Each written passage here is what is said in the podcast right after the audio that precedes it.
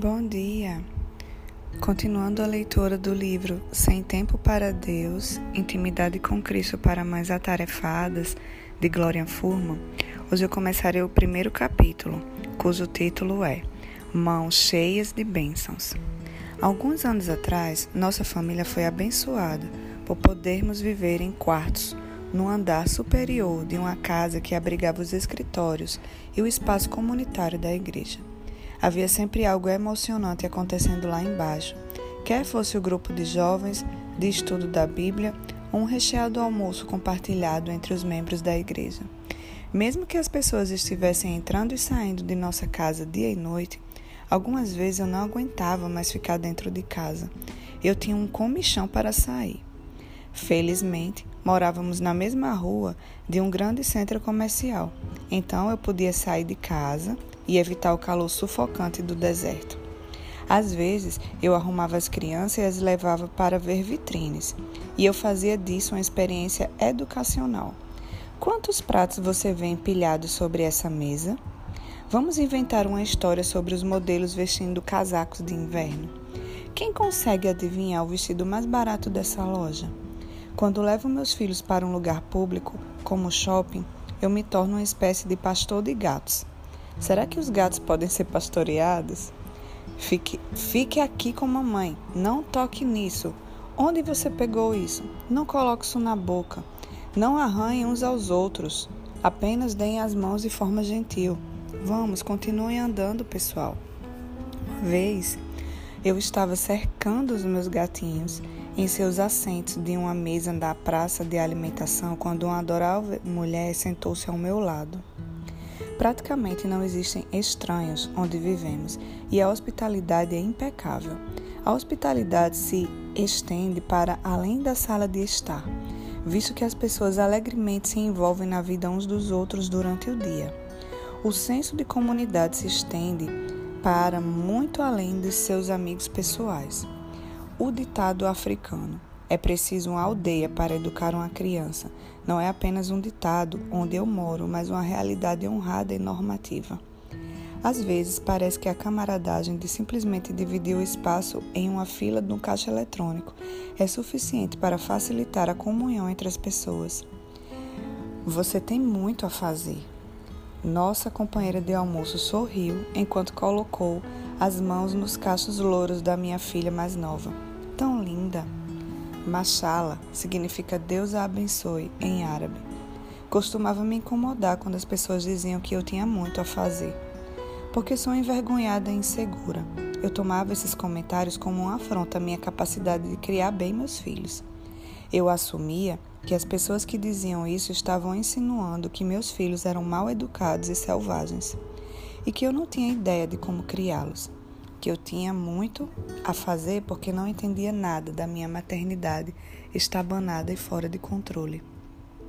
Quando ouvi esse comentário, eu me tornava defensiva e arrogante, e por vezes isso ainda é uma tentação. Agora, sempre que alguém me diz que tenho muito a fazer, concordo com eles por duas razões. A primeira razão pela qual concordo com as pessoas que dizem que tenho muito a fazer é que em 99% das vezes as pessoas querem dizer que literalmente tenho muito a fazer. Deixe-me ajudá-la com isso. A mulher amigável levantou-se para tomar a bandeja que eu estava segurando, enquanto eu tentava puxar o carrinho de bebê que mais para mais perto da mesa com o meu tornozelo. Em segundo lugar, Concordo com as pessoas que dizem que minhas mãos estão cheias de coisas para fazer, porque minhas mãos não estão apenas cheias, elas estão transbordando de bênçãos. Quando as pessoas me dizem que minhas mãos estão cheias, é um bom momento para lembrar que isso é verdade. Sim, minhas mãos estão transbordando com os dons de Deus. A abundância dos dons que Deus me deu por meio da maternidade não é quantificável pelo número de filhos que eu tenho e por quão agradáveis eles são para mim. Os dons que Deus deu às mães não podem ser limitados ou quantificados por seus filhos.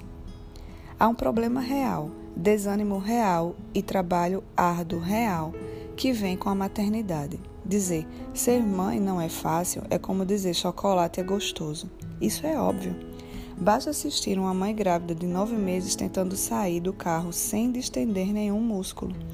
Basta ouvir uma mãe compartilhar as dores em seu coração pelo filho que está esperando para adotar. Ou peça uma mãe para lhe dizer seus pedidos de oração. Ser mãe não é fácil, mas algumas vezes as mães pensam que suas mãos estão ocupadas com inconveniência, trabalho ingrato e futilidade. Manter a perspectiva de que Deus abençoou você abundantemente é uma luta muito real. A luta pela fé não pode ser travada com a ideia caprichosa de que você só precisa ver que o, copo, que o copo está meio cheio. A luta por fé deve ser tratada com sensibilidade e graça e sempre sujeita à inerrante palavra de Deus e à sua autoridade. Sei que as lutas, decepções e dores são questões significativas na maternidade.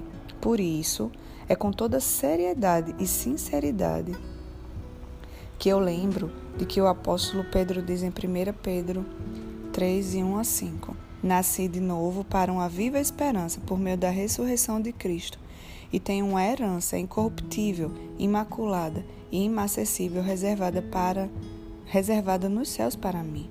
Mesmo que minha vida seja cheia de angústias e vitórias triunfantes, incógnitas e esperanças, estou sendo guardada pelo poder de Deus mediante a fé para a salvação, a ser revelada no futuro. Pregar o Evangelho para mim mesma todos os dias é a melhor maneira de lembrar que a minha vida em Cristo é a realidade principal e permanente da minha vida. A habitação do Espírito Santo conforta minha alma com as verdades da palavra de Deus. Quando Jesus me resgatou do inferno, ele também me resgatou para si. Fui poupada de uma eternidade de justo castigo que mereço, e foi-me entregue vida para sempre com o meu Salvador. Ele pegou aquele cálice cheio até a borda com a ira de Deus contra o pecado, e bebeu até a última gota. Então, ele não me entregou de volta um cálice vazio, que por si só já teria sido uma misericórdia indizível. A Bíblia diz que o meu copo não está apenas meio cheio. Por causa de Jesus, o nosso copo está transbordando com as bênçãos de Deus. Salmo 23, 5. Sei que posso não estar livre da próxima fralda cheia que vazar e até até o chão do meu carro enquanto eu estou presa no trânsito com as crianças chorosas que só querem sair e brincar. Mas por causa do evangelho eu estou livre de ter que responder a esses problemas na forma como a minha carne pecaminosa desejaria. Estou fortalecida pela graça porque me foi dada a justiça de Jesus Cristo quando eu de fato reajo de forma pecaminosa. Por causa do Evangelho, também posso ver as intenções de Deus para cumprir suas promessas em mim, ao me tornar semelhante a Cristo e me aproximar mais de si mesmo. Essas coisas, essas são apenas algumas maneiras de como é possível considerar o Evangelho na vida diária de uma mãe como o Evangelho de Jesus Cristo impacta a sua vida de uma forma significativa quando a sua realidade no momento parece ser absolvida pelas coisas corriqueiras como acidentes com xixi ou vômito e birras no supermercado. Qualquer um pode aconselhar você sobre a forma de lidar com essas coisas práticas tangíveis. Por exemplo, alguém pode sugerir que você compre uma capa de chuva e use-a até que seus filhos estejam no sexto ano escolar.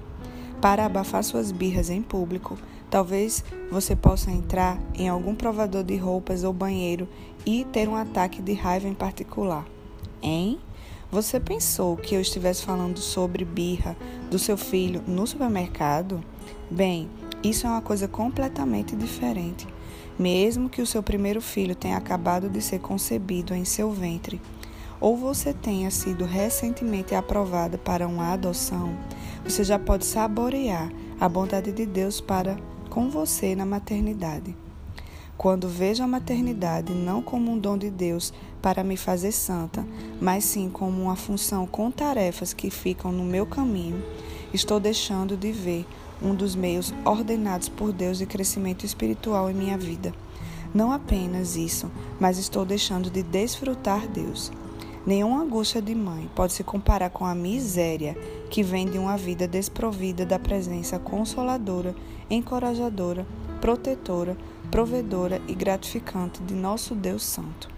Quero para mim o que Paulo queria para os seus amados filipenses, o que também aprendestes e recebestes e ouvistes e vistes em mim, isso praticai. E o Deus da paz será convosco. Filipenses 4:9. Quero que a paz de Deus governe a minha maternidade.